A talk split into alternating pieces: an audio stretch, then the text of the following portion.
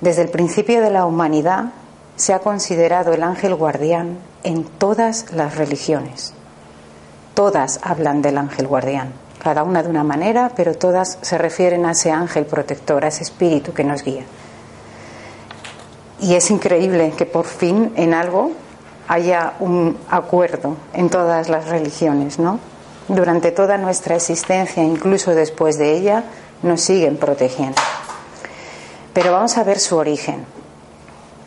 Esta existencia sobre los ángeles ya nos lo hablan de antiguo la propia Biblia y nos dice que eran espíritus enviados por Dios para realizar las tareas que les encomendaba.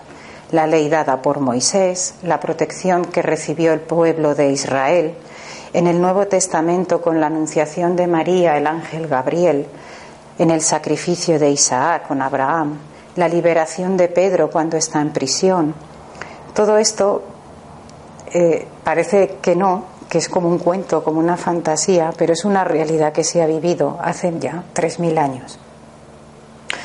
Aparecían de forma humana y con extraordinaria belleza, según relata la Biblia.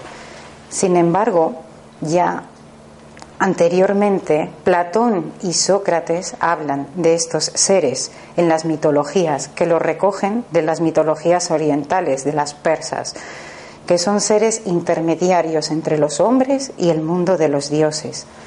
Ante la persistencia de tantas actuaciones, tanto en Platón como Sócrates, mitología griega, mitología persa, incluso la grecorromana, la medieval, la judeocristiana, todo esto he recogido un mensaje eh, sobre Platón que habla de ello, ¿vale? Y nos dice que el ángel guardián es algo así, que después de nuestra muerte el genio o daemon que nos ha sido designado durante nuestra vida nos conduce a un lugar donde se reúnen todos aquellos que deben ser conducidos al Hades, es el mundo inferior, para ser juzgados. Las almas, después de haber permanecido en el Hades el tiempo necesario, vuelven a ser conducidas a esta vida en numerosos y largos periodos.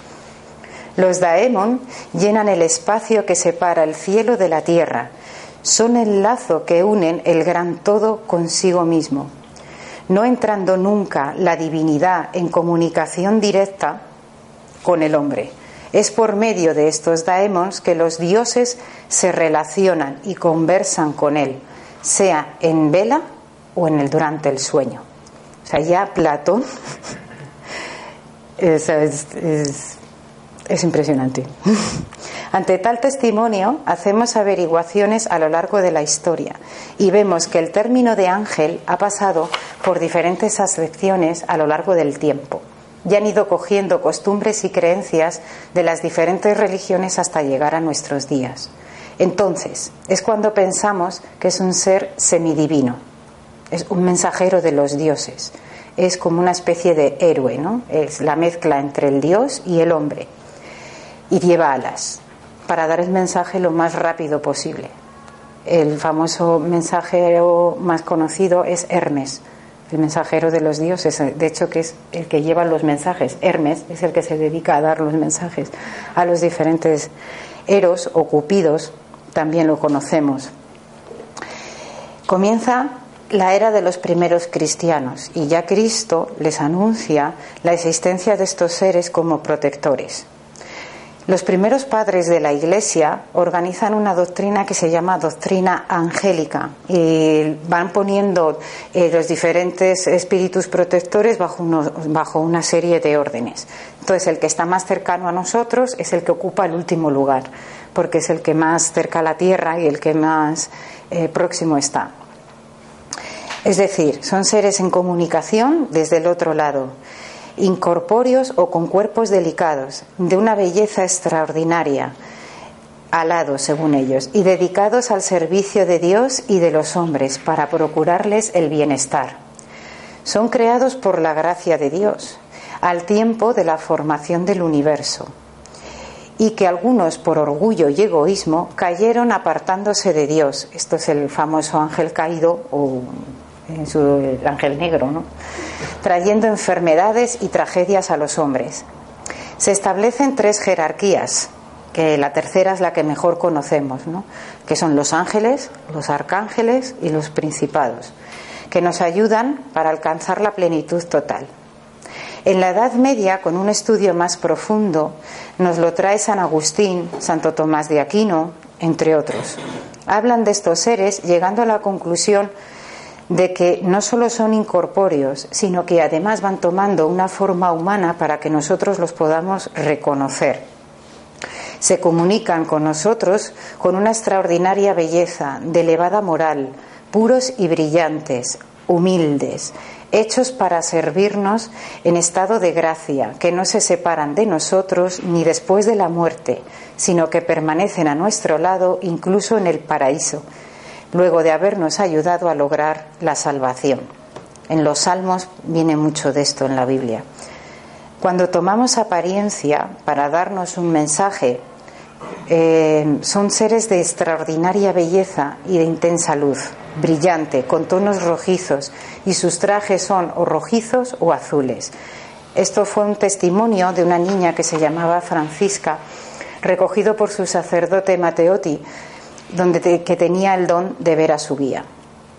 Y dice, tenía una hermosura increíble, su piel era clara como la nieve, el rubor de las mejillas eran de las rosas, los ojos abiertos y mirando entornados al cielo con una luz blanca, azulada, de resplandor rojizo, irradiaba una enorme luminosidad aún en plena noche. Con ello, con todo este estudio que ellos realizaron, con todas estas investigaciones y, todo, se dieron cuenta de que realmente el espíritu ni llevaba alas, ni llevaba arpas, ni llevaba flechas, que era eh, los complementos que se añadían por la ignorancia de las personas a los cuadros y a las pinturas para distinguirlos entre los humanos y los no humanos. En la teología moderna esta doctrina no se admite. Solo se admite como el espíritu protector del niño pequeño. Pero con el tiempo, Allan Kardec nos habla de ello como seres protectores que tienen la obligación de asistirnos, pues es una misión encomendada que sirve para el progreso de todos, tanto de nosotros como de ellos. Los encarnados y los desencarnados, es a lo que nosotros llegaremos algún día para saber el verdadero valor de los dos mundos, el terrenal y el espiritual. Nos habla como seres puros, de elevada moral, con el encargo de protegernos. No necesariamente tienen que estar relacionados con nosotros, puede ser que sean afines a nuestra forma de pensar o de ver la vida o de sentir son afirmes y simpáticos a nosotros y se, se ponen la misión de ser nuestro guía. Está junto a nosotros desde el primer momento, desde la concepción hasta la muerte del cuerpo, e incluso nos siguen acompañando en diferentes existencias. Su misión es la de hacernos cumplir nuestro camino, la de dirigir nuestro porvenir lleno de felicidad. Pero como nosotros sabemos, no hacemos caso de sus intuiciones y muchas veces lo banalizamos.